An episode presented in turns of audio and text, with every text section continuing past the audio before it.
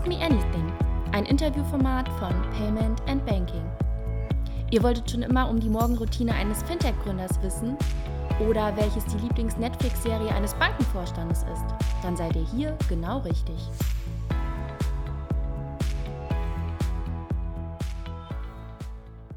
Herzlich willkommen zu einer neuen Ausgabe Ask Me Anything, dem Interviewformat von Payment and Banking.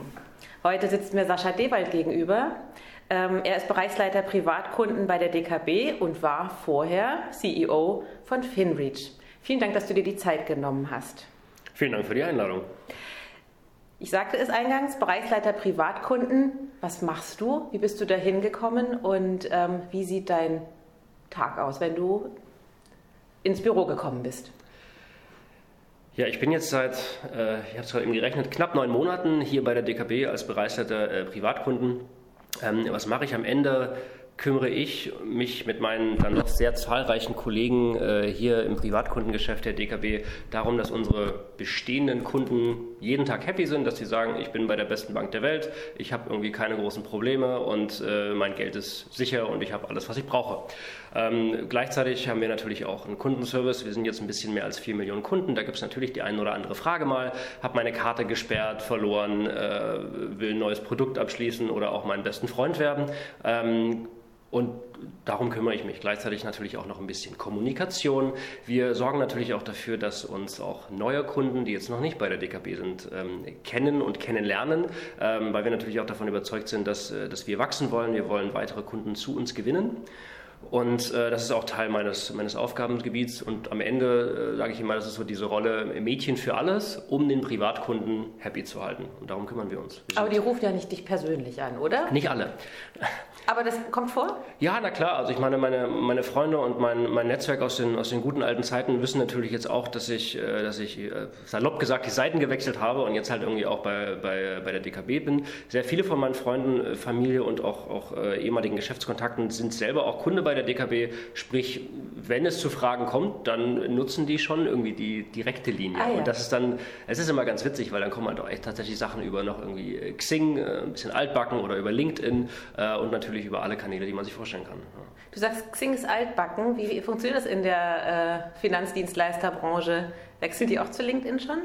Ich, also ich weiß nicht, ich ich habe noch einen Xing-Account, aber das ist, ich, ich nehme den wahnsinnig stiefmütterlich mhm. nur noch überhaupt wahr. Also ich glaube, ich bin schon sehr früh, ähm, ich glaube schon 2010, äh, sehr schnell zu LinkedIn übergegangen. Da war das auch alles noch ein bisschen kleiner, super international, eigentlich kein Deutscher wirklich dort vor Ort.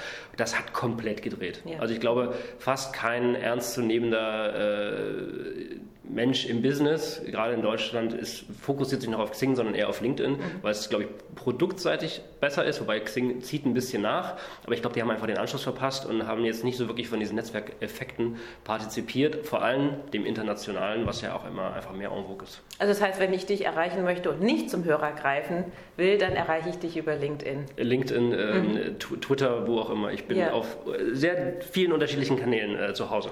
Okay, aber hast du ein, ein Ritual morgens, wenn du ins Büro kommst? Erstmal Kaffee und, äh, und ein kleines Gespräch mit den Kollegen oder so bist du sehr fokussiert und setzt dich sofort an den Schreibtisch? Wie müssen wir uns das vorstellen? Ja, ich glaube schon. Also ich habe, äh, also mein Ritual beginnt zu Hause schon, schon sehr früh, weil äh, ich habe zwei Kids, ähm, noch sehr klein äh, und äh, ich bringe die jeden Morgen in die Kita. Mhm. Das heißt, da ist natürlich auch so ein bisschen äh, prozessuale Härte gefragt. Äh, natürlich irgendwie, wir stehen wahnsinnig früh auf und dann, ähm, dann, dann spielen wir noch viel, lesen Bücher vor. Dann heißt es natürlich auch ein bisschen, ein bisschen wirklich loslegen und, ähm, und, und loskommen zu Hause. Das heißt, wir, wir machen uns dann fertig, dann, äh, dann bringe ich die mit, mit dem Fahrrad in die Kita und dann beginnt so meine erste Konzentrationsphase, wo ich mich so ein bisschen äh, gedanklich und äh, in meinen Gehirnschmalz aufwärme und dann äh, fahre ich in die Bank, meistens mit dem Fahrrad, manchmal mit der S-Bahn, ähm, ganz selten mit dem Auto weil es dauert tatsächlich einfach am längsten. Ähm, und dann, das ist in ähm, Berlin tatsächlich oftmals so. Ja, total. Es ist vor allem so unkontrollierbar und so mhm. unvorhersehbar. Ja, da, jetzt gerade ist irgendwie hier der, der, die große Straße 17. Juli gesperrt, Juni, und wenn du, wenn du da langfahren willst, machst du auf einmal Faktor 3 an deinen ja. äh, Commuting Time. Ja, ja. Ähm, und mit dem Fahrrad ist es tatsächlich einfach der, das verlässlichste Vehikel in Berlin, finde ich. Und genau. macht irgendwie auch am meisten Spaß, bisschen frischen Wind um die Nase. Ähm, genau, wir sitzen ja hier in der Friedrichstraße, um das äh, kurz zu erwähnen. Also wirklich äh, ein sehr schönes Gebäude und ähm, ja, in der Friedrichstraße im Grunde gut zu erreichen. Ne? Ja, also, mm. wir, wir, sind super zentral. Nee, und dann gibt es tatsächlich, dann bin ich sehr durchgetaktet. Äh, das heißt, ich bin sehr viel in, äh, in internen Meetings, in externen Terminen. Ich ähm, versuche natürlich auch sehr viel Zeit für meine Kollegen zu blocken, wenn es dann zu operativen Themen kommt, ähm, zu, zu, zu Fragestellungen, ähm, aber natürlich auch zu strategischen und taktischen Themen. Ja, das ist ja auch ein, Teil dieser Rolle, dass wir uns sehr intensiv mit der Zukunft auseinandersetzen. Wo wollen wir hin? Wie sieht eine Mehrjahresplanung aus? Ähm, und was wollen wir überhaupt erreichen in den nächsten Jahren? Und mhm. das versuche ich alles in einen guten Gleichklang zu bringen. Ähm, und takte meinen Tag da tatsächlich sehr intensiv, eigentlich fast minütlich durch, ohne dass da wirklich viel Freiraum ist, weil ich versuche, maximal brutal effizient zu sein in der Zeit, wo ich arbeite hat sich, du sagtest es, ähm, du hast ja die Seiten gewechselt, du warst ja vorher CEO von äh, FinReach. Hat sich ähm, an deiner Art zu arbeiten ähm, etwas geändert, nachdem du die Seiten gewechselt hast oder kennst du diese Arbeitsstruktur schon eben auch aus deiner Startup-Zeit? Hm, total gute Frage. Ich glaube, bisher habe ich mich noch nicht wirklich gewandelt. Also jetzt bin ich erst neun Monate äh, hier dabei. Das heißt, die letzten zehn Jahre sind nicht ganz un ungeschehen zu machen. Ähm, das heißt, ich, ich, versuche eigentlich die gleichen Arbeitsmechanismen und Instrumente weiterhin zu nutzen. Ähm, natürlich komme ich hier in, einen, äh, in, eine Organisation, die erstmal anders tickt, die auch erstmal eine andere Philosophie und auch eine andere Kultur hat. Per Definition, als es jetzt halt ein, ein Startup hat, was halt irgendwie 10, 20, 30, 50 Leute halt irgendwie hat, äh, super international ist und eigentlich immer nur nach Wachstum und Wettbewerb schreit. Wie viel wart ihr zum Schluss? Bei Finrich waren wir, glaube ich, 55, als ich rausgegangen bin. Das mhm. war dann tatsächlich schon eine substanzielle Größe, die sich dann nicht einfach mal mehr äh, so äh, leicht nebenbei managen lässt. Aber wir haben halt irgendwie, als ich dazu kam, waren wir, glaube ich, vier.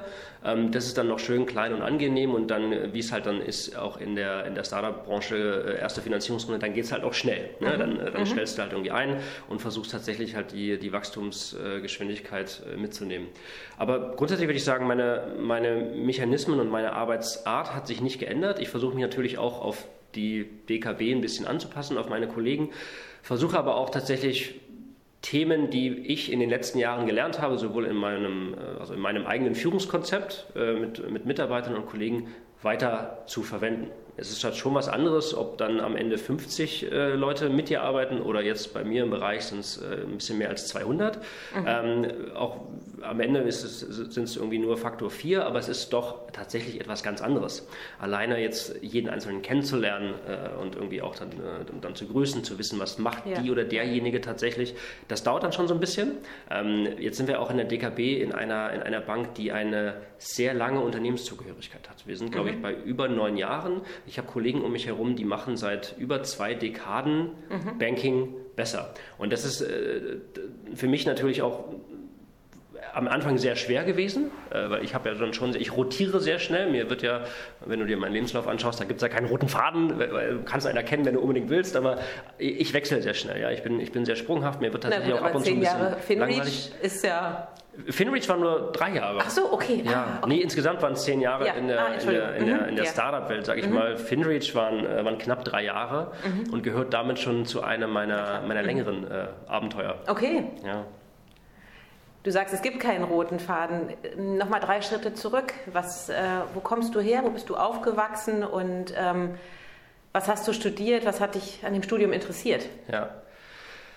Ähm, Genau, ich springe mal, spring ganz, ganz, früh rein. Ich bin äh, im Osten aufgewachsen, in, in Sachsen-Anhalt.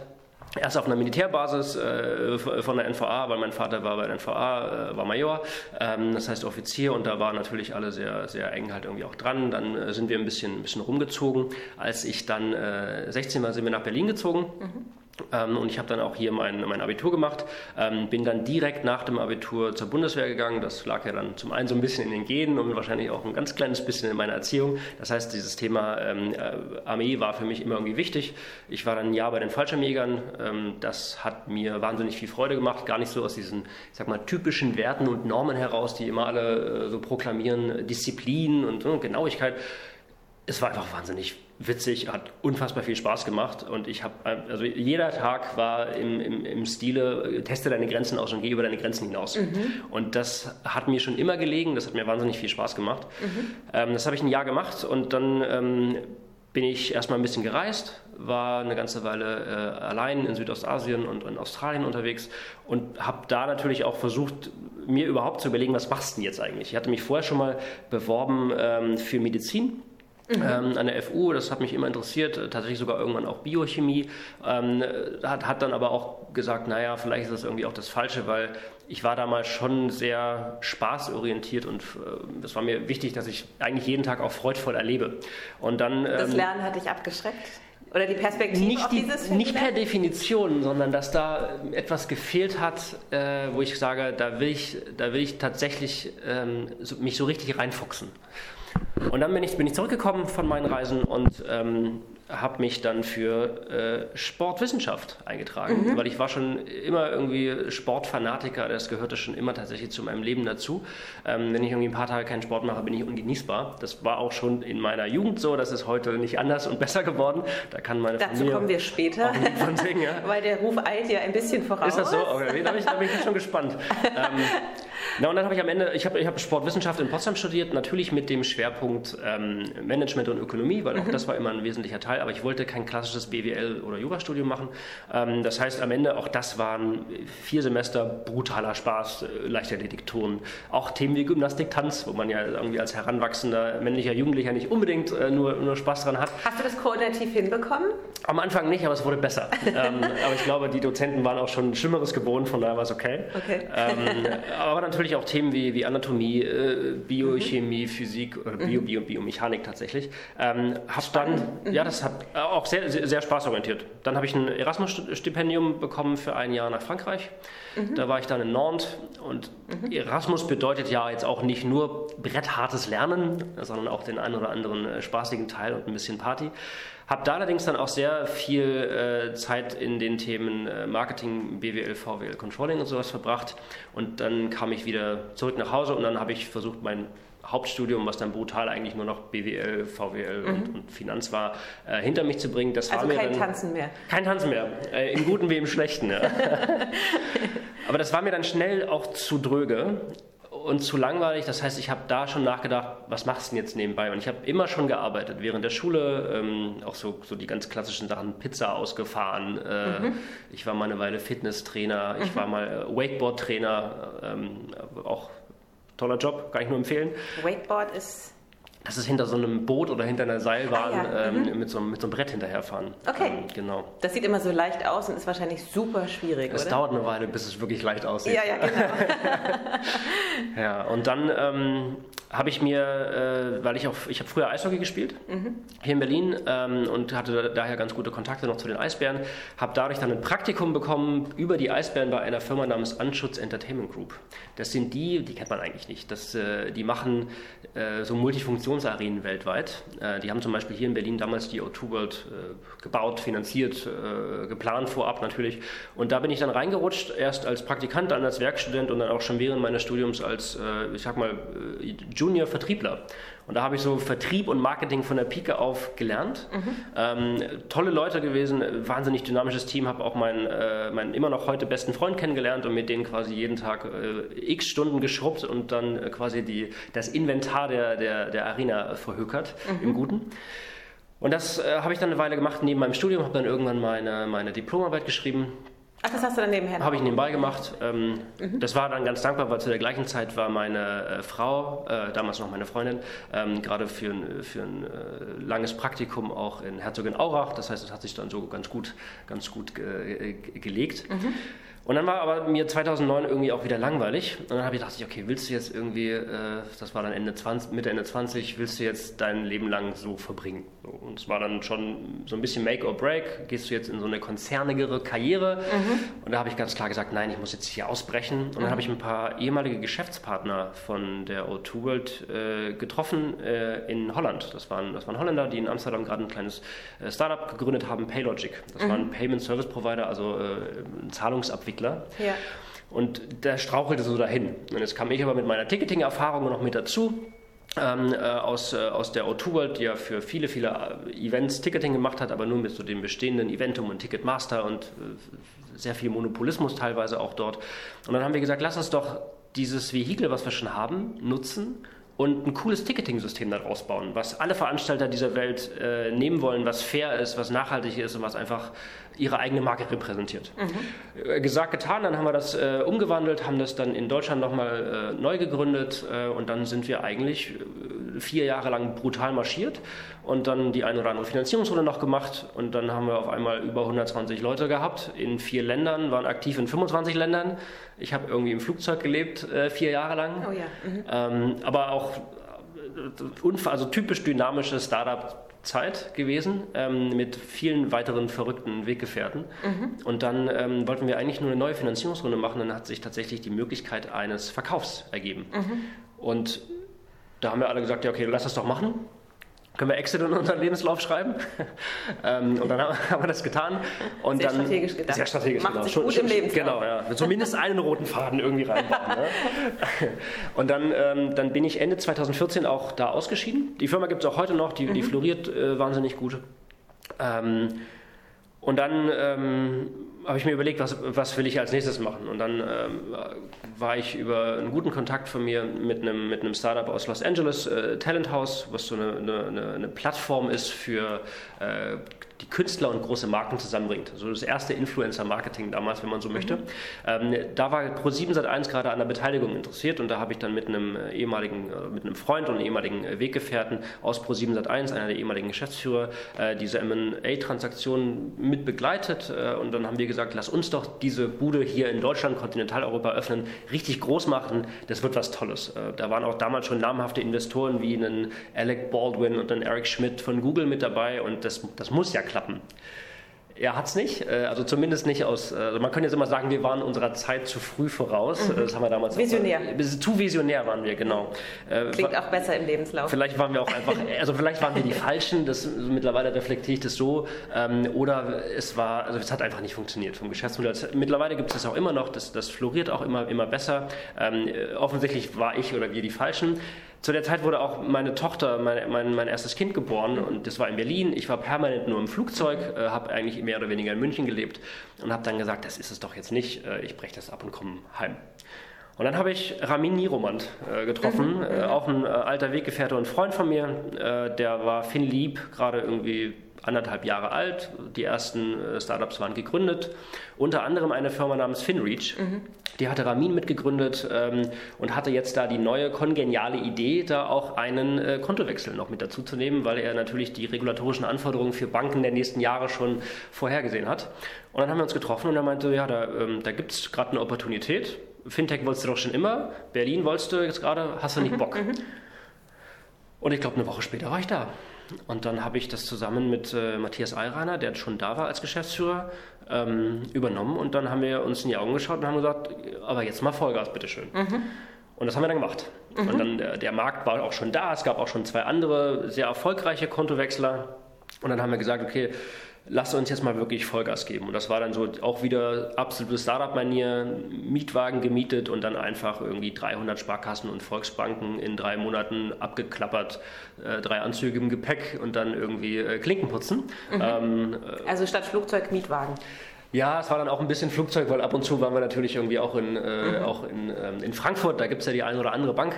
Ähm, mhm aber es waren vor allem noch die Kleinen, weil eine mhm. deutsche Bank macht dir nicht die Tür auf, wenn du sagst, hey, du bist irgendwie ein neues, cooles, äh, trendiges Startup aus Berlin. Mhm. Ja, selbst wenn du irgendwie einen guten Anzug anhast, finden, so, da möchten die gar nicht mit dir sprechen.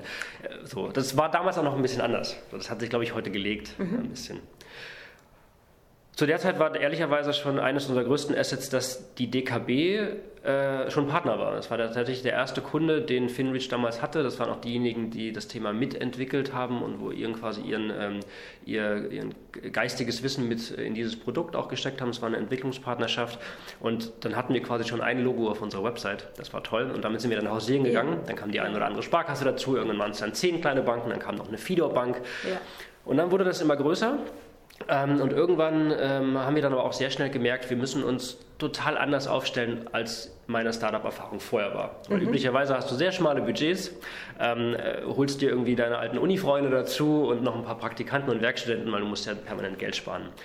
Das ging nicht, weil wenn du an Banken einen B2B Software as a Service vertreiben willst, musst du dich auf der einen Seite sehr professionell und seriös aufstellen. Mhm. Das äh, kannst du nicht immer ausschließlich nur mit Uni-Absolventen tun. Mhm. Die brauchen Wissen, die brauchen Expertise, teilweise auch ein paar Lizenzen. Ähm, das heißt, wir haben uns dann auch tatsächlich seniorige Leute eingekauft. Das ist dann auch ein bisschen teurer. Äh, das heißt, da brauchst du die eine oder andere Finanzierungsrunde noch zwischendurch. Ähm, Finlieb stand natürlich von Anfang an dahinter. Das hat massiv geholfen, da auch jemanden zu haben, der da auch langfristig dran glaubt und entsprechend entsprechend finanziert. Und dann brauchst du noch ein anderes Thema. Du musst den Banken auf Augenhöhe begegnen und da verlässlich versichern, dass du ähm, deine, deine Sales-Botschaften auch wirklich einhalten kannst. Das heißt, du musst in Compliance investieren, du brauchst einen externen Datenschutzbeauftragten, du brauchst IT-Konzepte, Organisationshandbücher und eigentlich willst du nur ein bisschen Geld verdienen. Mhm. Ähm, und musst aber diesen ersten Schritt vorab gehen. Und ähm, der Markt funktioniert brutal in Ausschreibungen, ja, in den typischen RFI, RFPs.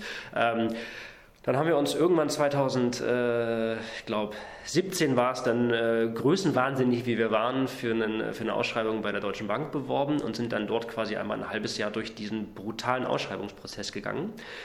Und da muss man sagen, die machen halt keinen Unterschied, ob du jetzt eine IBM bist mit einem Watson, eine Salesforce oder eine SAP oder ein FinReach. Das ist dem Prozessverantwortlichen egal. Du musst die gleichen Sachen beibringen und die gleiche Professionalität zeigen. Auch in einer Prüfung, in einem Auditverfahren.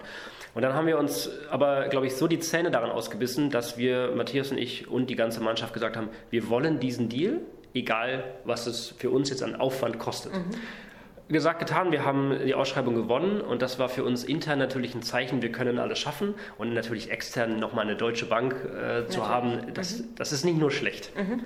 Dann haben wir sehr schnell gesagt, okay, wir wollen eigentlich die ganze Welt gleichzeitig erobern, wir wollen neue Produkte bauen, wir wollen in alle Länder gleichzeitig internationalisieren. Dann fing für mich wieder die Zeit an, wo es eigentlich hieß, äh, Sascha ist, lebt in der Lufthansa. Ähm, habe dann versucht, trotzdem irgendwie das Familienleben noch einigermaßen äh, hinzukriegen, was ehrlicherweise sehr herausfordernd war und mir auch nicht immer, eigentlich fast nie wirklich gelungen ist. Das heißt, es war immer ein Spagat, es war immer sehr viel, ähm, sehr viel schlechtes Gewissen dem jeweils anderen gegenüber. Mhm. Mich selbst habe ich da komplett auch vergessen in der mhm. Zeit. Meine Freunde super vernachlässigt, weil ich das so unbedingt wollte, diesen Erfolg ähm, mit Finreach, ähm, dass das andere einfach nicht so richtig gepasst hat.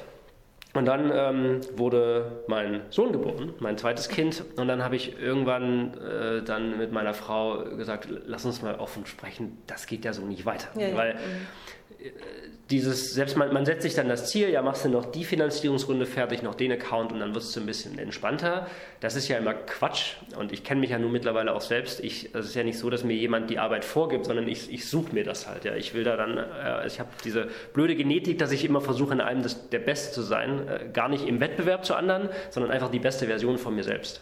Mhm.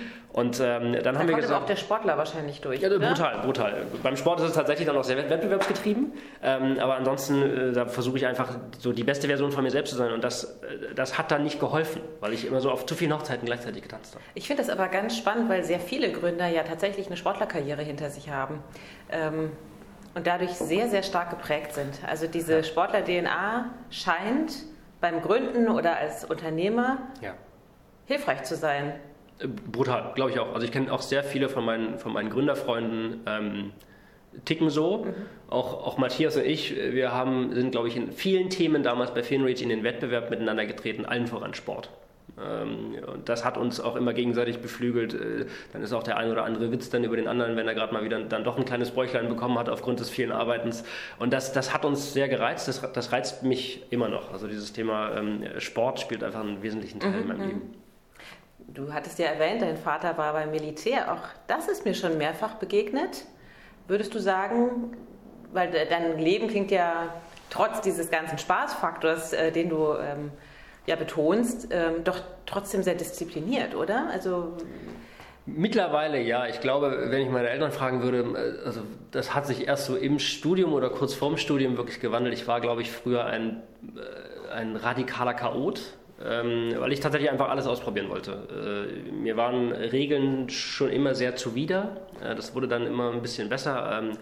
Ich hatte ein Problem mit, äh, mit Autorität äh, früher. Das heißt, ich wollte einfach alles machen. Ich wollte wahnsinnig viel reisen. Ich wollte jeden, jeden mhm. Mist machen. Ich habe mich auch brutal mhm. verletzt bei vielen Themen. Ich habe auch schon mal ein paar Monate im Krankenhaus gelegen mit einer gebrochenen Hüfte, oh. warum ich dann meine Eishockey-Karriere auch an den Nagel hängen musste. Mhm. Ähm, all das getrieben durch ich nenne es immer irgendwie meinen, meinen individuellen Größenwahn, aber ich wollte ich wollt mich einfach ausprobieren. Mhm. Und dann kam tatsächlich während des Studiums, weil da musste ich dann tatsächlich auch mal richtig lernen, ähm, habe ich irgendwie Selbstdisziplin gelernt ähm, noch mehr. Und ja, natürlich wurde das auch durch meinen Vater auch immer vorgegeben, äh, ein bisschen oder vorgelebt, ähm, dass das Erfolg natürlich auch ein bisschen was mit Disziplin zu tun hat. Der hat nach seiner Militärkarriere eine sehr äh, erfolgreiche Karriere auch nochmal in der Wirtschaft äh, äh geleistet, mhm. ähm, äh, bis hoch in den Vorstand. Und das hat mir natürlich auch immer imponiert. Das war so, also ich habe immer mich schon gewundert, wie kriegt der das überhaupt hin? Gleichzeitig so cool zu sein, dann doch irgendwie so viel Zeit für seine Kids zu haben aber irgendwie so brutal erfolgreich zu sein. Mhm. Ähm, und auch immer, also äh, der war auch immer, ich glaube, der ist, also der ist jetzt 68 ich weiß gar nicht, oh Gott, wenn ich das jetzt sage, fördert mich direkt wieder heraus, aber ich glaube, bis, bis, ungefähr vorletztes Jahr war er auch stärker als ich, schneller als ich, äh, besser in Shape als ich, äh, weil, er, weil ihm das auch sehr wichtig ist, auch in, in einem Wettbewerb zu mir. Also wir haben uns auch früher äh, regelmäßig, wenn wir Auseinandersetzungen hatten, die Boxhandschuhe angezogen, ja. in den Garten verzogen und mhm. dann halt einfach das so ausgetragen. Das war, die kämpfen wieder. Das war Teil unserer, unserer DNA, das ist halt auch heute immer noch und ich weiß, wenn ich das jetzt sage, dass er, dass er jetzt vielleicht nicht mehr, nicht mehr so fit ist wie ich, dass ich gleich nächste Woche die nächste Herausforderung von ihm kriege. so und sie an was. Genau, ja, auf geht's. Und hast du den Schlüssel gefunden, wie er das hinbekommt? Weil das ist ja offensichtlich etwas, was du sehr erstrebenswert erachtest. Ja. Wie, wie er das hinbekommt. Und, und bist du da auch schon oder? Naja, also ich weiß nicht, ob ich den Schlüssel final gefunden habe. Ich, ich, ich bin, glaube ich, auf einem guten Weg. Also auf der einen Seite bin ich bin ja Optimist bei allem, was ich tue. Ich versuche bei allem irgendwie Spaß zu haben. Ich stehe morgens auf und denke so, geil, ein neuer Tag. Äh, auch wahrscheinlich ein bisschen Glück, dass ich nicht zum, zum Pessimismus oder zur Depression neige. Tatsächlich nie. Ähm, das, ist, das ist auch Glück, äh, glaube ich, das liegt mir auch einfach in den Genen. Und ich, ich suche auch mein, mein Glück. Ich glaube auch nicht so wahnsinnig an... Ähm, an meiner, also ja, ich habe Anlagen und ich habe auch ein äh, Talent für gewisse Sachen, aber ich glaube ehrlicherweise daran, an, ich glaube an harte Arbeit. Ja, ich glaube, ich halte das da immer so mit diesem Venture Capital, 1% ist die Idee, 99% sind die Execution. Mhm. Ich glaube auch, äh, harte Arbeit und Arbeitsethos schlägt alles andere. Ähm, und am Ende ist es, äh, jetzt habe ich mich verzettelt. In so einem Podcast sich zu verzetteln ist auch blöd, ne? Wir hatten den Schlüssel, dass du auf einem Ach so, genau. Weg bist. Der, der, Schlüssel, genau, danke schön. Mit 68 genauso fit zu sein.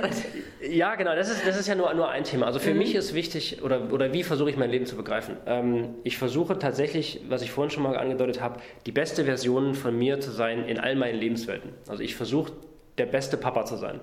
Ich versuche der beste Ehemann zu sein, das ist mir auch sehr wichtig. Aber auch die beste Version von mir selbst, ja, sowohl sportlich als auch intellektuell. Und ich versuche der Beste in meinem Job zu sein. Gar nicht im Wettbewerb, sondern einfach nur so, wie ich mich gerade äh, entsprechend bewähren kann. Das geht nicht immer, weil am Ende habe auch ich nur 100% Zeit und Kapazität zu allokieren aber die reichen mir nicht. Mhm. Also das ist so, also ich habe vor kurzem mal mit meiner Frau so eine, so eine Netflix-Serie gesehen, die heißt Suits, ähm, mit dem äh, berühmten Anwalt Harvey Specter, der dann, ähm, der dann äh, erklärt auch, was für ihn wichtig ist und dann hebt er so die eine Hand vor die Brust ähm, oder vor den Bauch und sagt, life's like that, but I like that. Und dann hebt er die andere Hand halt irgendwie vor sein Gesicht und sagt, er, er, er braucht mehr. Und das ist bei mir auch so, ich versuche durch Eigenoptimierung einfach mehr Zeit rauszuschlagen. Ich will aber auch also ich, wenn ich im Job bin, will ich diese Zeit perfekt nutzen. Ich will hier so effizient wie möglich ähm, die Themen weitertreiben. Ich will, also ich, ich, will auch hier in der DKB gewinnen mit der DKB zusammen. Ich möchte aber auch, wenn ich mit meinen Kids zusammen bin, ähm, sehr viel Zeit mit ihnen verbringen. Ich glaube nicht an dieses Thema Quality Time. Ich glaube an Quantity Time. Mhm. Ich will die wirklich erleben. Und äh, ich will, das ist nicht despektierlich gemeint, ich glaube, jeder äh, entscheidet sich selbst für seinen Lebensweg, aber ich will keinen, keinen Berater der Design, der irgendwie Donnerstagabend mal irgendwie reinfliegt, äh, giving hugs, äh, kissing babies mhm. und am Sonntag wieder weg ist, mhm. sondern ich will meine Kids jeden Tag sehen. Mhm. Jeden Morgen und am liebsten auch jeden Abend. Ich hole die einen Tag von der Kita ab pro Woche. Das funktioniert nur, weil ich natürlich auch hier wieder die Freiheiten habe, die ich brauche. Das heißt, äh, das ist natürlich toll, dass die DKB mir die Möglichkeit gibt, einen Nachmittag halt nicht hier zu sein, sondern mit meinen Kids die Zeit zu verbringen. War das Bedingung für dich? Als du hier angefangen hast? Das war eine Bedingung für mich selbst. Ich habe das so nicht vorher geäußert und nicht aus Angst nicht, sondern weil ich dann, glaube ich, das positive Gefühl von mir selbst habe oder die Überzeugung, dass ich es hinkriegen kann. Das Thema ist, ich, ich arbeite sehr viel und ich arbeite super gerne viel. Also ein 40-Stunden-Job wäre nichts für mich. Ich arbeite tatsächlich fast jeden Abend, jede Nacht.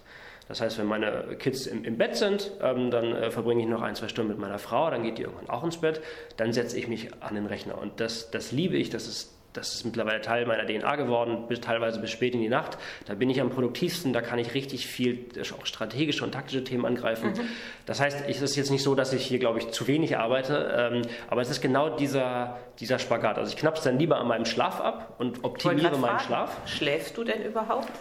Ja, aber auch da schlafe ich sehr kontrolliert. Oder es klappt auch nicht immer. Ja. Wir haben zwei kleine Kinder, wie ich dir vorhin schon erzählt habe. Da ist nicht immer alles nur perfekt. ja, ja, die machen einem ja gerne mal einen Strich durch die Rechnung. Ja? Grundsätzlich. Also heute, heute Nacht war wieder irgendwie ab, ab um drei richtig Randale bei uns, weil meine, meine Tochter irgendwie schlecht geträumt hat und dann war sie aber so hellwach, dass wir erstmal eine ganze Weile wach waren. Ja, ja.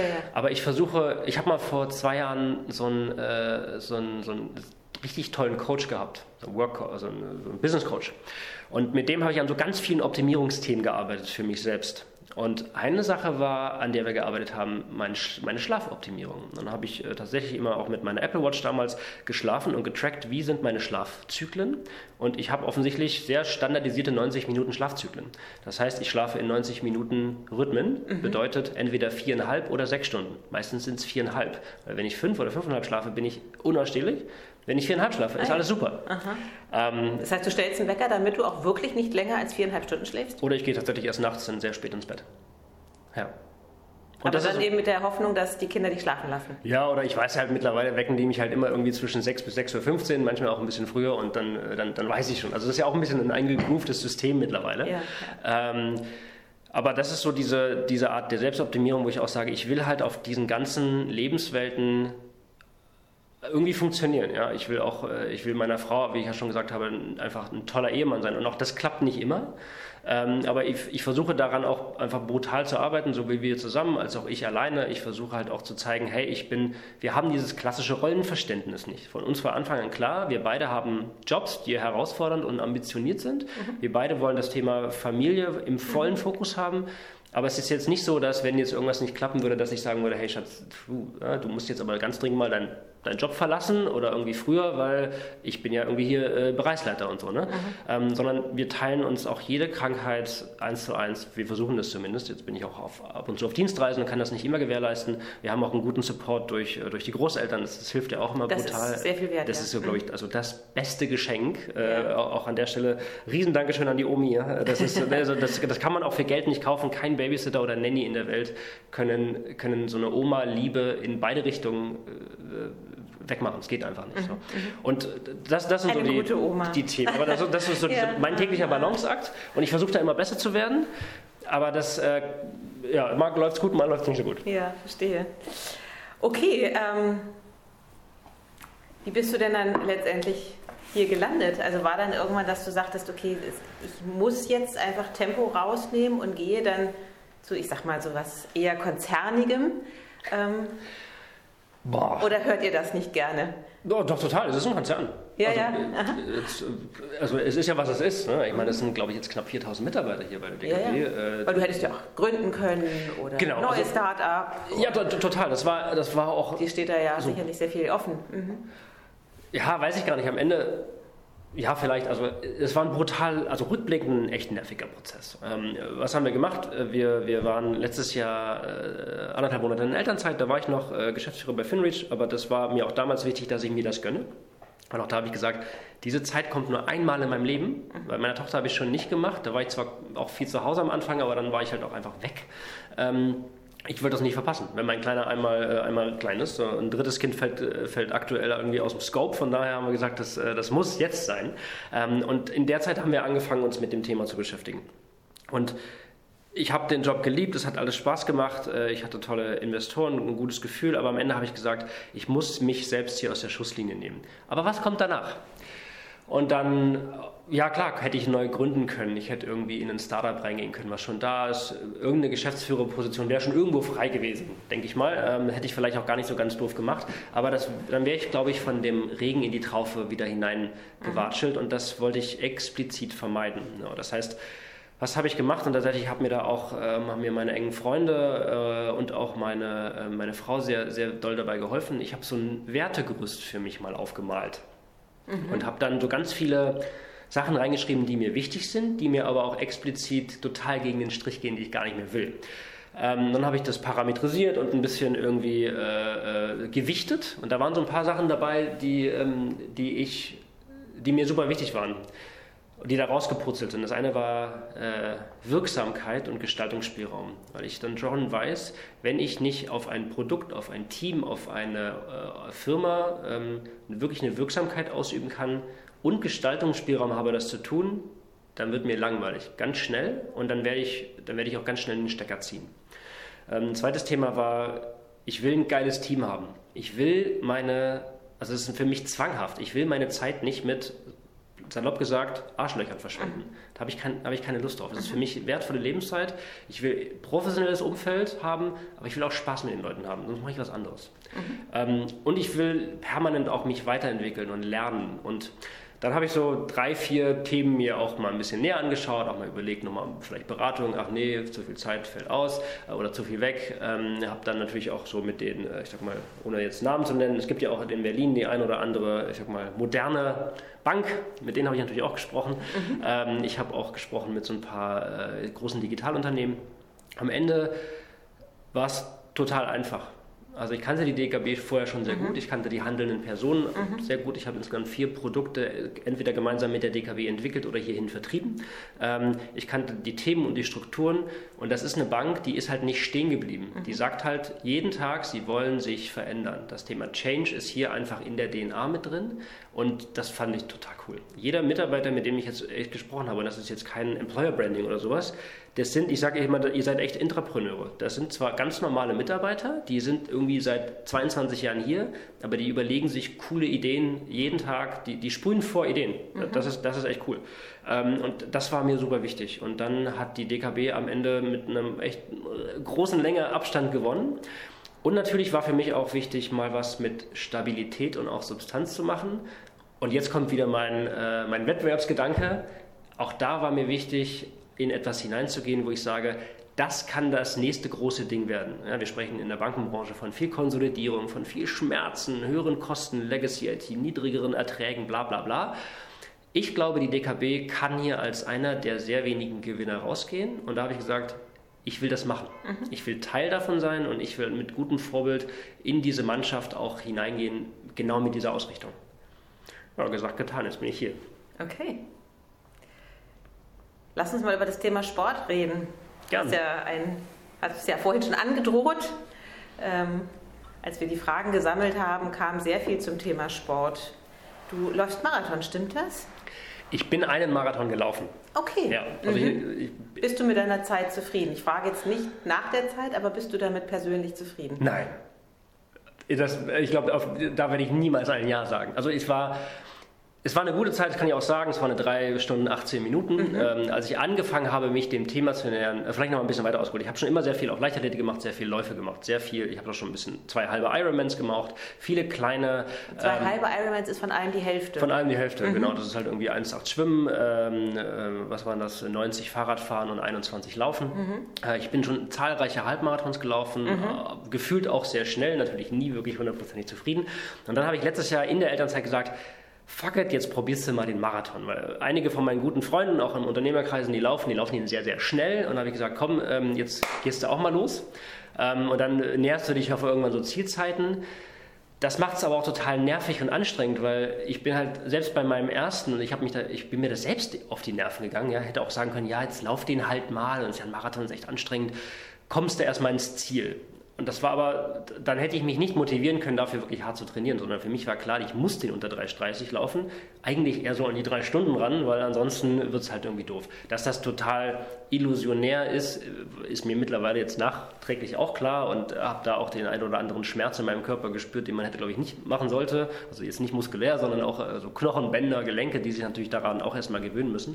Ähm, aber also das Thema Sport und im, Expl im explizit auch Laufen ist total mein Ding. Ich fühle mich da, ich fühle mich da frei. Ich äh, auch, also ich, ich laufe auch nicht einfach so, ich jogge nicht so durch den Wald einfach so. Mhm. Ich habe immer irgendeinen, irgendeinen, Trainingsrhythmus in meinem Kopf. Mhm. Entweder laufe ich was Langes, Langsames oder ich gehe sehr viel tatsächlich ins Stadion auf die Bahn und mache da so ganz unangenehm hässliche Intervalle, so 10 mal 400 Meter und solche Geschichten.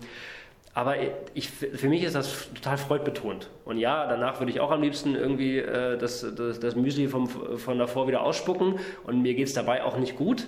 Aber ich bin total happy danach. Das ist so, das ist so ein richtiges Glücksgefühltreiber für mich. Mhm. Und ähm, äh, das, das, macht mich, das macht mich glücklich. Ja. Also wenn du läufst, gehörst du zu der Fraktion, die dann nichts denken oder gehörst du zu der Fraktion, die dann ganz viel für sich sortieren können? Beides. Wenn ich diese, ich sag mal, diese, diese Geschwindigkeitseinheiten mache, wo ich versuche einfach sehr stark an meiner Schnelligkeit zu arbeiten, da kann man nichts denken. Also ich kann da nichts denken. Mhm. Da hat das Laktat mein Gehirn komplett mhm. übernommen und ich kann nichts tun, außer versuchen, zu schnell zu bleiben und zu überleben. Ähm, Danach bin ich aber auch im Kopf leer. Das ist auch, auch schön, mal so eine mhm. Zeit lang einfach nichts zu denken, weil ansonsten äh, rattert der Kopf halt natürlich permanent. Was ich bei den langen Läufen brutal genieße, und da war das Marathontraining natürlich Gold wert, weil da bist du ja irgendwie stundenlang im Wald irgendwie unterwegs. Das habe ich dann meistens sehr früh morgens gemacht, ähm, damit es auch nicht von der Familienzeit abgeht.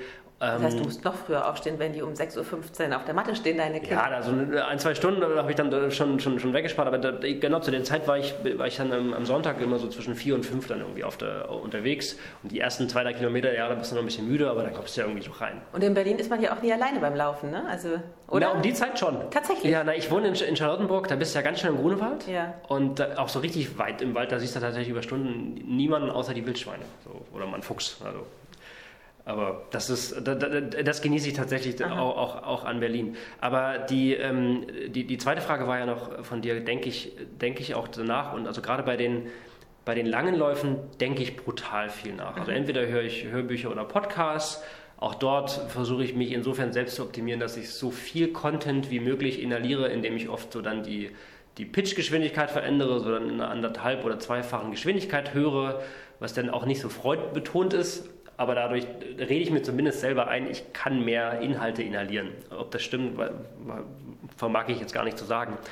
Ähm, und das ist, glaube ich, so dieser, dieser Mix. Aber ja, ich kann da schon toll, toll denken. Mhm, das Problem mhm. ist natürlich immer auch gerade so in so Strategiephasen, in denen man sich ja dann auch so saisonal befindet dann will ich auch immer irgendwie Sachen aufschreiben und dann bremse ich irgendwie ab und dann habe ich mein iPhone dabei, versuche da irgendwas reinzutippern ähm, oder ich, ich sende mir selbst eine Sprachnachricht. Ja, Okay. Ja. Ähm, du bist ja nicht in Berlin groß geworden, hast dich aber für Berlin entschieden. Du sagtest ja, ja vorhin, du hast fast mehr in München gelebt. Ähm, was reizt dich denn an Berlin? Na, München war tatsächlich nur ein Jahr. Ähm, jetzt Berlin ist schon ganz schön lange, aber halt immer mal on-off. Mal ein Jahr Frankreich, äh, dann viel Amsterdam und tatsächlich viel Flugzeug irgendwo, wo mhm. man dann in Hotels lebt. Ähm, Homebase war schon die letzten Jahre Berlin. Ähm, ich finde, Berlin ist eine, ist eine, wahnsinnig tolle Stadt. Hier kommt tatsächlich alles zusammen, der, die gesamte Verrücktheit irgendwie der Republik, aber auch von Europa. Viele junge Menschen. Ich mag dieses liberale, internationale total gerne. Ich mag auch die Freaks irgendwie am Cotti. Ähm, ich mag es aber auch manchmal gut bürgerlich irgendwie am Stuttgarter Platz in Charlottenburg. Das ist, also du kannst hier einfach alles haben. Du hast äh, ganz viele Möglichkeiten, Sport zu machen. Du bist äh, infrastrukturell super, super gut und du kommst überall schnell hin. Dazu kommt, ein Großteil meiner Freunde lebt hier. Mhm. Äh, an die bin ich sehr eng gebunden. Äh, meine Familie, die, die, Familie von meiner Frau lebt hier. Das heißt, wir sind hier einfach auch ein Stück weit verwurzelt. Ja. Ja. Wir haben schon ganz oft versucht, ganz oft, so drei, vier Mal, so alle Zelte abzubrechen und woanders hinzugehen, so international. Und jedes Was wäre Mal, dann da so eine Wunschdestination? Wunschdestination wäre Hawaii. Das ist aber so brutal weit weg, dass du dann, glaube ich, nur noch Freundschaften und, und, Bekanntschaften nur noch irgendwie über, FaceTime und Skype machen kannst. Nee, aber wir. Hawaii, weil man da so surfen kann. Du hattest mir im Eingangsgespräch erzählt, dass du surfst. Ja. Ähm, neben vielen anderen Sportarten. Ja, also das kann man da ganz hervorragend tun. Ähm, aber auch, also wir waren da 2013, bevor wir Kinder hatten, waren meine Frau und ich drei Wochen auf Hawaii. Ach, wie schön. Das war wundervoll. Mhm. Das war absolut fantastisch. Das ist so eine ganz andere Welt, ähm, aber tatsächlich einfach zu weit weg, um, um, um auch noch ein bisschen mhm. Anschluss irgendwie an das andere Leben zu haben. Ähm, ich glaube, so Spanien, eine der spanischen Inseln, äh, mhm. da haben wir zum Beispiel auch die Elternzeit verbracht, auf, äh, in der Nähe zwischen Valencia und Alicante, in einem Airbnb. Das ist so unaufgeregt, so entspannt, das ist toll. Das ist irgendwie zwei Flugstunden von Berlin weg. Das geht alles. Steht jetzt aktuell nicht auf der Agenda, aber sagt niemals nie. Also wir mhm. kriegen es nicht so ganz aus unseren Köpfen raus. Und aber die glaub, Sonne soll es sein. Die Sonne soll es sein. Es, ist, es wird nicht die Nordspitze von Norwegen. Mhm. Äh, ganz sicher. Also, also, da, also ich baue gerne mal einen Schneemann. Ich fahre wahnsinnig gerne, gerne Snowboard. Äh, ich, ich bin lieber am Wasser und am Strand. Mhm. Genau. Okay. bei Berlin wurde ich gefragt, Ost oder West. Jetzt hast du dich mit deiner Familie für Charlottenburg entschieden. Ja. Was für äh, Berliner, das weiß jeder, doch relativ bürgerlich ist. Ähm, ja. Magst aber gleichzeitig auch das Quirlige von Berlin. Das bietet ja Charlottenburg nun nicht. Also wäre es für dich auch eine Möglichkeit gewesen, mal auf die andere Seite von, auf die Ostseite zu ziehen? Auf Prenzlauer Berg? Oder, na gut, das ist ja auch schon nicht mehr quirlig, sagen, aber. Das ist ja fast schon. Ja, ja, ja, das noch ist dann bürgerlich noch, noch bürgerlicher als Charlottenburg. Keine Ahnung, ins Herz von Neukölln, keine Ahnung.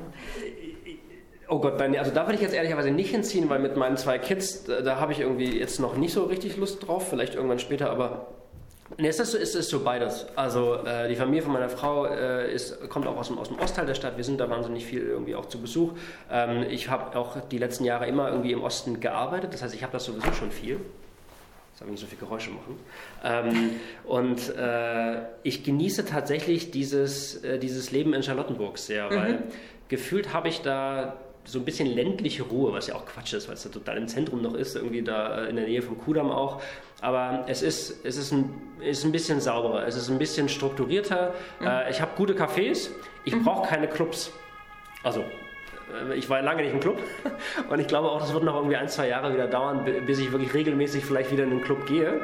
Mhm. Äh, weiß ich nicht, vielleicht auch noch länger ähm, mit den Kindern. Aber ich, ich vermisse das auch gar nicht. Ich mhm. brauche ab und zu ein gutes Restaurant, ich brauche ein gutes Café, eine gute Bar mhm. und dann brauche ich aber brutal gute Logistik für mich. Mhm. Und die habe ich da. Ich bin ganz mhm. schnell äh, auf der Autobahn, ich bin ganz schnell äh, am Flughafen Tegel, solange er noch da ist. Solange er noch da ist. Genau. Ich bin das aber wird auch noch eine Weile sein, vermutlich. Ja, ich würde auch sagen. Also 20, 30 und dann, äh, dann, dann schauen wir mal. Bis dann fliegt sowieso keiner mehr. Ne? Dann fahren wir alle nur noch Fahrrad und Bahn. Ähm, und dann ist es natürlich auch das Thema äh, Wald. Aha. Seen, ja. Ich bin ja. so schnell irgendwie im Wannsee und dann hast du alle Möglichkeiten. Aber eher Grunewald statt Tiergarten. Für mich ist es eher Grunewald statt Tiergarten, weil es einfach richtig Wald ist. Also wenn du, ich, mhm. wenn du da so ein paar Wege kennst, siehst du über Stunden einfach niemanden. Das ist ein mhm. richtiger Wald. Mhm. So. Mhm. Das stimmt, ja. ja. Ähm, Bahn oder Auto oder Fahrrad oder E-Roller? Wie bewegst du dich? Viel Fahrrad. Und auch das ist so ein bisschen bei mir so Sinuskurve. Also mal bin ich auch gemütlich und fahre mal irgendwie drei, vier Tage mit dem Auto. Äh, bin dann aber wieder so genervt, weil ich in irgendeinem Stau rumstehe und irgendwie auch denke, ja, so, so, so turbo-nachhaltig ist das auch nicht. Ähm, das heißt, ich versuche schon Fahrrad als mein äh, primäres ähm, Fortbewegungsmittel zu nutzen. Äh, ich laufe aber auch äh, regelmäßig, das heißt, ich habe auch äh, Laufklamotten hier in der Bank, das heißt, ich laufe auch abends manchmal dann nach Hause, ähm, morgens auch manchmal her. Mhm. Ähm, Schöne Strecke, ja. Ist, ist, eine mhm. total gute Strecke, klar, durch den Tiergarten einmal mhm. durch, mhm. ähm, noch ein extra Schlenker und dann, dann ist das schon eine kleine Einheit. Ähm, ich fahre ansonsten auch einfach viel mit der S-Bahn, ja. Ähm, weil es mhm. einfach sehr schnell ist und halbwegs verlässlich. Ja.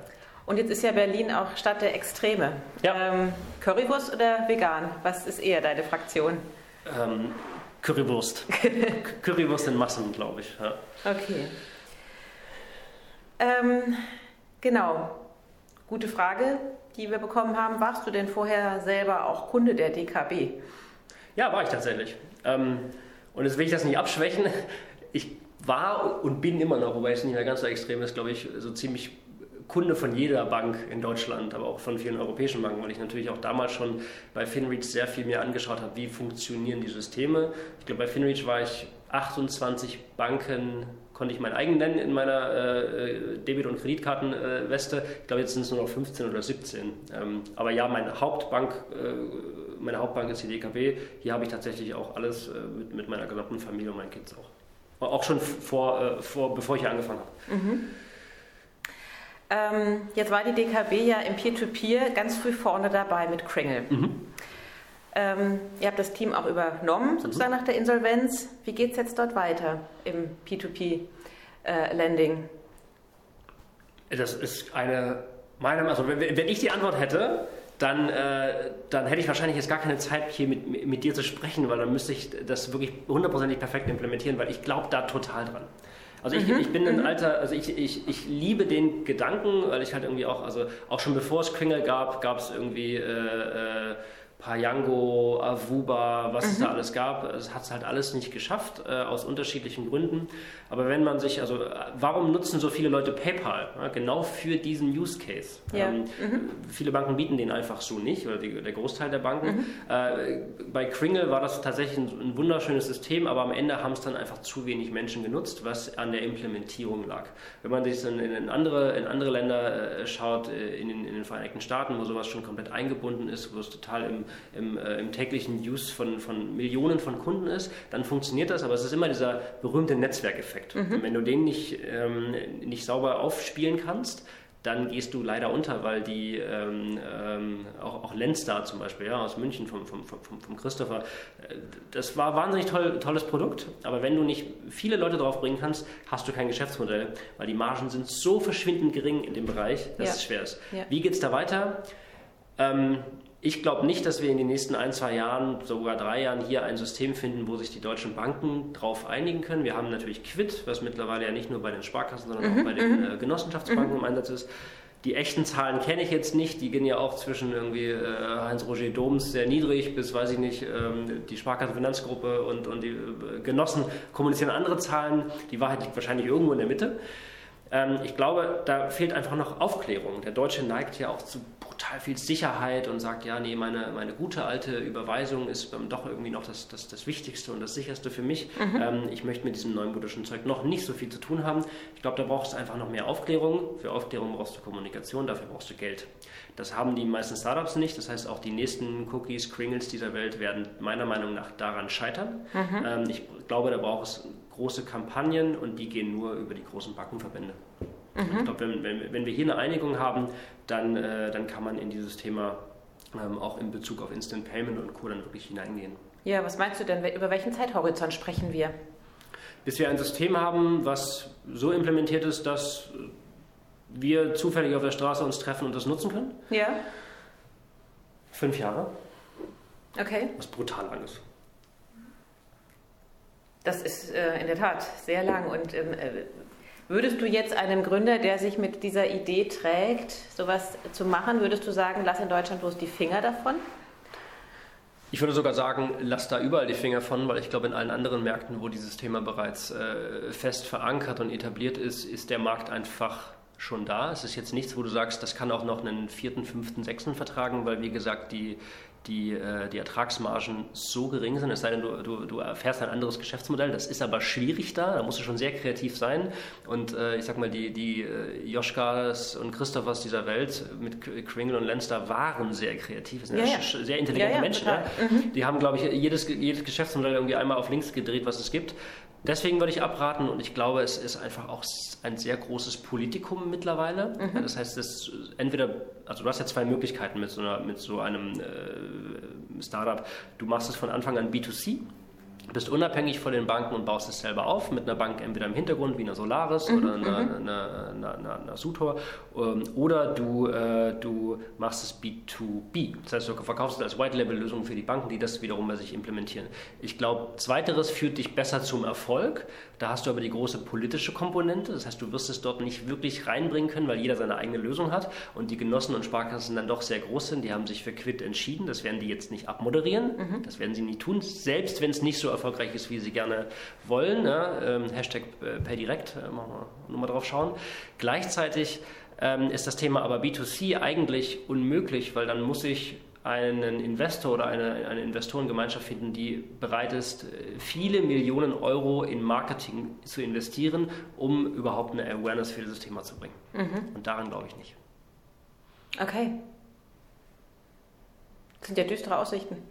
Für dieses Thema ja, wobei, also das Thema, also da, da halte ich es immer mit, ich weiß gar nicht, wer es gesagt hat, Jochen oder André, ähm, schon vor, vor Ewigkeiten, äh, Payment is Commodity.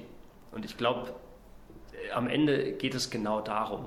Wir brauchen nicht noch die nächste App. Aktuell ist, glaube ich, jeder mehr oder weniger happy mit der PayPal-Lösung. Ähm, sobald jetzt einfach neue Themen wie Instant Payment auch in mhm. die europäische und dann hoffentlich auch irgendwann deutsche Bankenwelt tiefer hineingehen und dann auch ein bisschen über Interessensvertretungen wie Bitkom und so mhm. einfach deutlich mehr äh, nach vorne getrieben werden, auch in den, in den Köpfen, ähm, werden diese Themen irgendwann obsolet, weil es dann einfach natürlich ist. Also auch viele der etablierten mhm. Banken gehen ja auch auf neue äh, mobile Applikationen, die ähm, oft sehr N26-like sind, sage ich ja, jetzt einfach ja. mal, sowohl um auch in diesen Kundengruppen mitzufischen, als natürlich auch dann, ähm, N26 hat dieses System ja auch für N26 Kunden unter sich mhm. und dann tatsächlich irgendwann Kooperationen zu schließen. Mhm. Aber das hat in den letzten drei Jahren nicht geklappt, deswegen ist ehrlicherweise mein großes Fragezeichen, klappt es in den nächsten drei Jahren? Hier sehe ich viel Politik, ähm, Feindbilder werden aufgebaut, äh, es wird, wie ich vorhin schon eingangs gesagt habe, kommt es zu einer Konsolidierung, alle werden ein bisschen vorsichtiger auch, mit wem äh, verhandelt man, was macht man mhm. für Partnerschaften mhm. ähm, und das glaube ich, dieses Thema ist nicht heiß genug in der deutschen Bankenwelt und in den Trends und Entwicklungen, als dass es jetzt schnell gelöst wird. Aber vielleicht treffen wir uns in einem Jahr und es, es gibt das Kringle 2.0 und es hat alles, alles überschlagen. Dann freue ich mich. Aber eine Frage, weil du gerade auch mit den Apps das erwähntest, warum hat die DKB keine echte App? Ähm, also wir haben eine echte App, die sieht nur nicht aus wie eine echte App. Ähm, also da, da, bin ich auch ganz ehrlich, das ist jetzt nicht die... Äh, die, äh, was ist denn der Superlativ von sexy? Ähm, das ist nicht die schönste aller, aller Apps da draußen. Das ist uns, glaube ich, allen bewusst. Mhm. Und hier ist, glaube ich, auch allen bewusst, dass ähm, das ist ein Manko. Ehrlicherweise sehen das unsere Kunden in unseren Kundenbefragungen gar nicht mal als größtes Problem, weil die haben sich zum einen daran gewöhnt. Ähm, zum anderen ist es auch, also die finden dort alles, was sie brauchen. Ähm, jetzt kann man natürlich sagen, hey, ähm, alles muss jetzt nur noch auf UI, UX und Convenience und Simplizität ausgelegt werden, wie jetzt eine Revolut N26, Monzo, Atom, die es da alle gibt. Mhm. Die sind sich ja schon sehr ähnlich. Die sind ja orientiert nicht an so typischen Applikationen, sondern eher an so äh, Netflix, Airbnb, Uber. Mhm. Und ähm, das finden auch alle toll, ich ehrlicherweise inklusive. Ähm, ich glaube, da geht die Reise auch mehr hin. Jetzt muss man allerdings auch verstehen, was ähm, was hat der Kunde bei einer neuen Challenger oder Neobank versus was hat der Kunde bei einer DKB? Wir sind eine Vollbank. Wir haben einfach ein sehr großes Produktportfolio. Das mhm. heißt, viele unserer Kunden nutzen auch mehrere Produkte. Mhm. Da kann ich nicht einfach nur eine, eine, eine, App haben mit einem Konto und einer Karte und vielleicht noch einem Kooperationspartner als E-Roller, sondern ich brauche halt dann doch ein bisschen Komplexität dahinter. Ja? Ähm, dann brauche ich aber auch noch Möglichkeiten, wo ich meine Mailings, AGB-Mailings etc. ablegen kann. Und das ist ähm, auf der einen Seite natürlich auch ähm, regulatorische Anforderungen, aufsichtsrechtlich, aber auch formal juristisch. Auch das ist ja nichts unbedingt immer das, was Challenger-Banken als allererstes machen. Meine Hypothese ist, das ist gut so. Mhm. Aber das wird nicht für immer haltbar sein, sondern auch da werden sie sich irgendwann äh, sehr schnell umgucken müssen und diese Sachen nachziehen. Ähm, aber ja, ich bin bei dir. Ähm, die App ist ausbaufähig. Die gute Nachricht ist. Ähm, Wir arbeiten dran. Nein. Also, das wäre sogar zu wenig. Die, die wird also auch da, ja, ich verfall ab und zu in Saloppe, die wird richtig geil. Also ich glaube, damit, wenn wir die rausbringen, und ich will jetzt nicht zu viel verraten, aber Wann dann, ist es soweit? das werde ich auf keinen Fall jetzt sagen. Ähm, aber es, äh, es, es, wird nicht mehr ewig dauern und äh, wir sind da dran, wir wollen das richtig machen. Das heißt, äh, das dauert tatsächlich einfach noch ein bisschen, weil das ist nicht ganz simpel, das ist mit ein, zwei Komplexitäten verbunden. Aber von allem, woran jetzt gearbeitet wird, und da arbeitet ein großes Team dran, wird die richtig geil. Das wird meiner Meinung nach die Banking-App auf dem deutschen Markt werden. Werdet ihr dann international? Oh, da habe ich gar keine Ja-Nein-Antwort drauf. Also, wenn du so willst, sind wir ja schon international, weil wir schon in Österreich aktiv sind. Mhm. So, das äh, ist Österreich ja immer so der, der, der erste Weg der Internationalisierungsvorhaben. Ja, ja, ja. Ähm, ich habe viele es folgen weitere Länder, weil du sagst, der erste Weg Nö, das ist unabhängig von der DKB. Also ich glaube, auch jedes Startup, was ich hatte, was ich internationalisiert habe, ähm, äh, war Österreich immer der erste Markt, weil er so vermeintlich einfach erscheint, was er tatsächlich oft gar nicht ist. Ähm, und dann folgen so die, die, die nächsten Klassiker. Das finde ich ähm. interessant. Du sagst, es wird nur vermeintlich einfach. Würdest du sagen, ähm, in der Internationalisierung sollten Startups gar nicht den Weg über Österreich gehen, sondern sich gleich in vermeintlich schwierigeren Märkten ausprobieren? Naja, die Frage ist, also es ist ja für jedes Geschäftsmodell unterschiedlich. Also was wir bei Finreach halt brutal gemerkt haben, äh, das war ja dieser voll digitale automatisierte Kontowechselservice, ja. da brauchst du ja eine Transaktionshistorie, die du dir entweder über Screenscraping oder über Schnittstellen irgendwo herholst. HBCI FinTS, wie es in Deutschland en vogue war, Prä-PSD2-Phase, ähm, gab es da nicht. Screenscraping war sehr schlecht verbreitet, es gab keine Partner, die das angeboten haben. Das heißt, wir mussten diesen Markt komplett von Null erschließen, mhm. dafür, dass du aber noch einen total filialgetriebenen Markt hast, mhm. der gar nicht so digital ist, wie er anmuten lässt. Mhm. Das heißt, als wir das Thema fertig hatten, dachten wir uns, hätten wir gleich Spanien gemacht, wäre viel einfacher gewesen. Ja. So, mhm. oder Italien. Genau. Ähm, aber das sind dann ehrlicherweise die Lerneffekte. Genau. Aber kann, würdest du sagen, das kann man sozusagen von dir lernen? Also macht lieber dann gleich, weil ihr seid ja eh schon in diesem Prozess drin, deswegen spart euch quasi diesen Umweg über Österreich und macht dann gleich die vermeintlich fremden Märkte, weil dann habt ihr das Thema eh abgefrühstückt. Ähm, ja, also ich, auch, auch da ist es keine, keine binäre 1 oder 0, mhm. sondern ich glaube, es kommt tatsächlich immer, immer darauf an, was willst du erreichen. Mhm. Ähm, mit, mit deiner Marke willst du schnell viele neue Kunden gewinnen, willst du auch da vor Ort äh, echte Entitäten, weil natürlich kannst du irgendwie als, als, als Bank dein, äh, dein, äh, dein, äh, dein Kontokarte passporten in der EU äh, mhm. und dann tatsächlich bald nur noch Festland. Ähm, das kannst du alles machen ist das der richtige Weg? Weiß ich ehrlicherweise nicht. Kann ich dir jetzt keine verlässliche mhm. Aussage geben. Ich okay. will es aber auch nicht ausschließen, mhm. weil auch in der Internationalisierung liegt natürlich viel Charme. Wenn du dir aber anschaust, ich meine, wir haben in, in Deutschland 100 Millionen Girokonten aktuell. Das werden jedes Jahr ein paar mehr.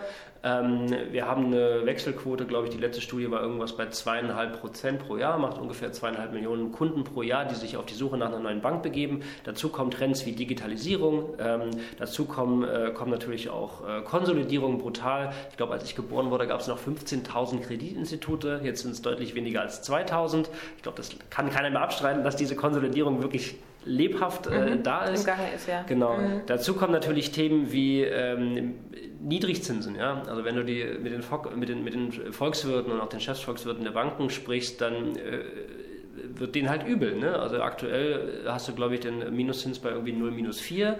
Ähm, das wird, wenn du den Chefvolkswirten glaubst und die alle mal irgendwie in einen Topf wirfst, irgendwas zwischen 0,7 bis minus 1 für die nächsten drei bis fünf Jahre. Muss man diesen Prognosen glauben? Weiß ich nicht, will ich jetzt auch gar nicht bewerten oder hier analysieren. Kann sich jeder selbst ein Bild machen. Es wird allerdings jetzt nicht 2% äh, sein. Das heißt, Banken, die ihr Geschäftsmodell voll auf äh, Zinsgeschäft gebaut haben, also Zinserträge, haben ein riesiges Problem. Jetzt kann man sagen, ja, dann macht doch jetzt, geht doch voll auf Provisionsverträge, so wie auch andere N26 und Co. das machen. Das ist gar nicht so leicht, weil wenn du das nicht in deiner DNA hast und auch nicht in deiner IT, die vielleicht auch ein ganz kleines bisschen veraltet ist, mhm. ähm, dann ist das gar nicht so leicht zu sagen, na, ich, ich switche jetzt mein Geschäftsmodell in den nächsten drei Jahren mhm. ähm, einfach mal von, vom Zins aufs Provisionsergebnis. Das heißt, was habe ich überhaupt noch für Handlungsmöglichkeiten? Ich kann äh, Negativzinsen nehmen, ja, das so, oder schön Verwahrentgelt, wenn man ein schönes Wort bemühen möchte. Oder wenn ich den großen Hebel drehe, nehme ich Kontoführungsgebühren. Und das mhm. sehen wir ja gerade überall. Mhm. Das wird auch in den nächsten Jahren, da sind sich, glaube ich, alle einig, auch eher mehr werden. Mhm. Und ähm, das heißt, wo, wo komme ich eigentlich her? Thema Internationalisierung, ja, nein. Wir haben auf unserem Heimatmarkt noch richtig was zu tun. Okay. Wir haben jetzt 4, glaube ich, 3 oder 4 Millionen Kunden. Da fehlen noch 96 Millionen. So. Und, ähm, also du meinst, es gibt noch genug zu tun hierzulande eh Genau, also andere Märkte. Auf der einen Seite gibt es genug zu tun. Jetzt äh, habe ich ja vorhin schon gesagt, ich bin gerne überall tätig, gerade gleichzeitig. Das heißt, natürlich schauen wir uns auch Opportunitäten links und rechts an. Nur ähm, auch da, wir, wir versuchen die natürlich sehr professionell zu bewerten und zu sagen, ist das jetzt was für uns, ist es nichts? Weil woran ich ehrlicherweise auch glaube, ähm, in meinem ganzen opportunistischen Chaos, ich glaube an Fokus. Und ich glaube, nur mit Fokus lässt sich auch so ein Konzern steuern, der vom Vorstand über die Bereichsleitung in die gesamte Mannschaft ähm, getrieben mhm. ist. Was machen wir und was machen wir explizit nicht? Mhm. Weil nur wenn alle an der gleichen äh, äh, Leine ziehen, können wir äh, erfolgreich sein und werden und bleiben. Okay, das führt mich zu meiner fast vorletzten Frage. Was sind denn deiner Meinung nach aktuell die fünf brennendsten Themen aus Direktbanksicht hinsichtlich der Digitalisierung? Ähm, die brennendsten Themen. Also ich glaube tatsächlich das Thema Mobile First. Ja? Also äh, wenn man sich die Bitkom-Statistiken, aber auch alle anderen Statistiken mal irgendwie äh, anschaut, extrapoliert und dann halt irgendwie zusammenwirft, dann sieht man das Thema äh, Mobile ist in aller Munde. Das heißt, ich, ja, es gibt immer noch irgendwie 30 Millionen oder mehr Sparkassenkunden, weil sie eine Filiale zumindest äh, hypothetisch zur Verfügung haben. Dass die Filialen von den Volksbanken und Sparkassen jetzt aber auch nicht irgendwie 24-7 sind, das wissen wir auch alle. Ja. Was bringt mir eine Filiale im Nachbardorf, wenn die aber auch nur 9.30 Uhr bis 12.30 Uhr geöffnet hat? Und ansonsten, dann habe ich halt irgendwie auch irgendwie mhm. keine Chance. Äh, das heißt, ich glaube, das ist ein, ist ein Riesenthema. Ähm, dass das Thema, dass wir einfach mobil genauso gut unterwegs sind für unsere Kunden wie alles andere. Ich glaube ganz stark an so einen Trend, der heißt äh, kontextuelles Banking. Äh, mittlerweile äh, gibt es sogar Stimmen, die sagen, es soll semantisches Banking sein. Mhm. Was verbirgt sich dahinter? Ähm, Im Lebenskontext des Kunden zu operieren und zu kommunizieren. Jeder Kunde ist wirklich einzigartig. Es gibt nicht die vier Millionen äh, Kunden, die ich jetzt in irgendwelche festen Muster pressen kann oder in Affinitäten oder sowas, sondern es sind vier Millionen einzelne Individuen. Die kann ich über Daten ganz gut ersichten mhm. und denen dann im Lebenskontext entsprechende Angebote machen. Weil was, womit wachen Kunden niemals auf morgens? Mensch, heute mal eine richtig schöne äh, Konsumentenkreditfinanzierung, das wäre doch was.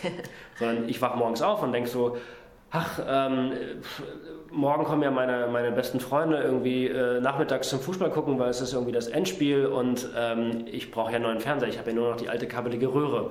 Was mache ich? Mein Impuls, ich gehe sofort zu Amazon, schaue mir dort irgendwie meine drei, vier Fernseher an. Ähm, oh, kann ich mir nicht leisten. Oh, ich kriege einen Ratenkredit direkt von Amazon angebunden äh, und weil ich in der Großstadt lebe, ähm, kriege ich auch noch den Fernseher heute Nachmittag geliefert über Amazon Prime Now, habe den morgen da. Das ist das, was mich als Kunde interessiert.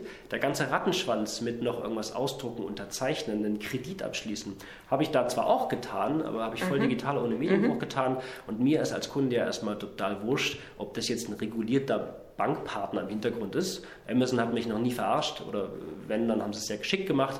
Äh, die letzten 15 Jahre hatte ich eine tolle Kundenbeziehung. Ich glaube einfach weiter dran. Das mhm. kann auch in der Zukunft für andere Produkte wie Autos, sogar Immobilien mhm. eine Möglichkeit sein. Mhm. Also das ist so das Thema kontextuell, mich als Kunde dann da abzufangen und abzuholen, wo ich glaube, dass, äh, dass ich gerade äh, abgeholt werden muss. Auch im, im, im Leben. Ja? Habe ich einen neuen Job ähm, mit einer Gehaltserhöhung? Ähm, Habe ich, äh, hab ich Kinder bekommen? Bin ich verheiratet? Das lässt sich ja alles aus der Transaktionshistorie äh, ableiten. Mhm. Und diese Daten mhm. müssen aber auch benutzt werden. Ein anderes Thema, womit ich immer groß auch hausieren gehe, schon seit einer ganzen Weile, ehrlicherweise schon seit Finreach, weil wir sehr intensiv in dem Thema waren, ist das Thema äh, CUIs, also Conversational User Interfaces. Mhm. Nicht, nicht mehr als ein Chatbot, wenn man so möchte. Mhm. Also wenn man sich die letzten fünf Jahre mal anschaut, wie der Sieges Zug der Chatbots, äh, sowohl in, in, in, äh, in, in WhatsApp-Messengern, äh, WeChat, aber auch in Facebook-Messengern und auch in Unternehmens-Messengern allein gegenüber Social Media ist, dann hat er das schon geschlagen. Das heißt, Menschen kommunizieren entweder gerne in Dialogen, ähm, geschrieben oder über Voice, also Sprache. Und da gibt es ja die ein oder anderen äh, Sprachroboter, Amazon, mhm, äh, mhm. Alexa etc. Und ist ja genau, sehr viel los an dem Markt, ja. Und ich, mhm. ich glaube auch total, das sind, da gibt es noch wenig Use Cases, mhm. aber das, also Voice wird da groß werden und mhm. kommen. Gleichzeitig aber auch äh, Chatbots als Möglichkeit, sich mit meinem Unternehmen, mit meiner Bank auszutauschen. Weil ich kann ja natürlich alles, auch über Machine Learning, über künstliche Intelligenz, über Natural Language Processing, sehr simpel für den Kunden mit einer dahinterliegenden Datenbank und FAQ einfach in den automatisierten Kontakt treten, über Chatbots, die durch äh, Roboter quasi gesteuert werden hinten. Und das ist alles noch holprig, aber das werden wir in den nächsten ein, zwei Jahren sehr viel Professionalisierung mhm. sehen. Mhm. Und ich glaube, ganze Apps werden damit verschwinden oder der ganze hinter, hintere Teil von den Apps, sondern der Kunde wird in den Chatverlauf schreiben, wann er was will und äh, die KI ist so schlau, ihm das richtige Angebot dann zu mhm, machen. Mhm, Wie viel habe ich denn jetzt schon? Drei, Drei, aber wenn du keine fünf hast. Auch ich ich habe bestimmt auch 20. so einmal im Reden, äh, also ich, ich glaube vielleicht noch eins, ein Riesentreiber, weil das waren jetzt ja alles Themen für den Kunden. Wo müssen sich Banken vor allem ganz schnell neu erfinden, das ist in ihrem Backend. Ähm, Regulatorik ist ja ein Riesenthema, das ist ja ein Thema. Ja? Wenn du dir anschaust, ich glaube, letztens kam gerade eine, eine, finale Studie, ich weiß nicht, ob es Wyman war oder sowas, ähm, Oliver Wyman, dass ähm, mehr als 80 Prozent aller IT-Kapazitäten, die permanent für Banken verfügbar sind in Deutschland, werden für regulatorische Projekte verwendet. Dauerhaft. Und um 20 Prozent für neue Produkte, Kooperationen, neue mhm. Innovationen. Mhm. Damit haben ja die, ich sag mal, die Neobanken nichts zu tun. Ne? Ja, die ja, haben irgendwie grüne Wiese gebaut und bei denen ist es genau äh, umge umge umgekehrt, wenn du so willst. Ähm, das hat aber auch was mit der alten Architektur und Infrastruktur zu tun. Das heißt, das ganze Thema Cloud was ja in, bei allen anderen äh, Digitalunternehmen schon so tief verwurzelt ist, mhm. kann auch Banken eine massive Erleichterung mhm. bringen. Und da ist natürlich sowohl wie jetzt auch über Bitkom, ähm, ich bin ja da auch, wenn man will, Kollege von, äh, von Julian nebenbei, ich bin im, im, Vorstand vom Arbeitskreis Digital Banking und Fintechs mit ihm zusammen, ähm, aber auch über andere Interessensgruppen wird da massiv auch jetzt endlich ein bisschen positiv lobbyiert, sage ich mal, dass das Thema Cloud auch wirklich in die Aufsicht hineinfließt, damit die sich das mal wirklich neutral und nachhaltig anschauen und nicht immer nur das Ganze verteufeln, weil irgendwann kommen die On-Premise-Lösungen der bestehenden Banken, vor allem der Incumbents, wirklich an ihre Grenzen. Mhm. Okay. Dann ganz abschließend nur ganz kurze Antworten. Bist du Mac-User oder PC-User? Mac. iOS oder Android hat sich dann damit ja Du bist ja. also sozusagen im vollen Netzwerk Apple drin. Ja, okay. Apple Fanboy. Ja. Das heißt auch Apple Pay statt Google Pay oder Blue Code? Apple Pay. Apple Pay. Outlook oder Google Kalender? Aktuell beides. Wenn ich wählen muss, Google. Mhm. Pay direkt oder PayPal? PayPal 100%. Mastercard oder Visa oder Amex? Uh. Äh, die Frage oder kann und darf ich so nicht beantworten, ehrlicherweise. Äh, ich, ich, ich glaube, ich, ich nutze gleichzeitig Visa und Mastercard Amex 0. Das ist für mich nicht ganz zukunftsgemäß. Okay, gut. Ich bin mit meinen Fragen durch. Ganz herzlichen Dank und äh, du hattest mir ja eingangs erzählt, eigentlich hast du heute Urlaub. Deswegen ein umso herzlicheres Dankeschön, dass du dir die Zeit für uns genommen hast. Mir hat das sehr viel Spaß gemacht. Ja, ebenfalls Dankeschön. vielen Dank. Mir hat es auch Spaß gemacht. Äh, viel Spaß beim Hören und ich verabschiede mich jetzt äh, in den Urlaub aufs, aufs Surf, Surfbrett und äh, an den Strand.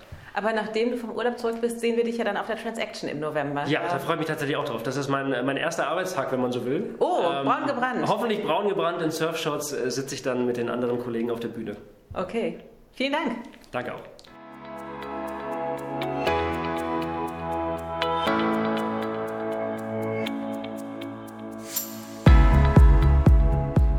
Euch hat das Format gefallen? Wir freuen uns über jeden lieben Kommentar oder im besten Falle sogar über 5 Sterne.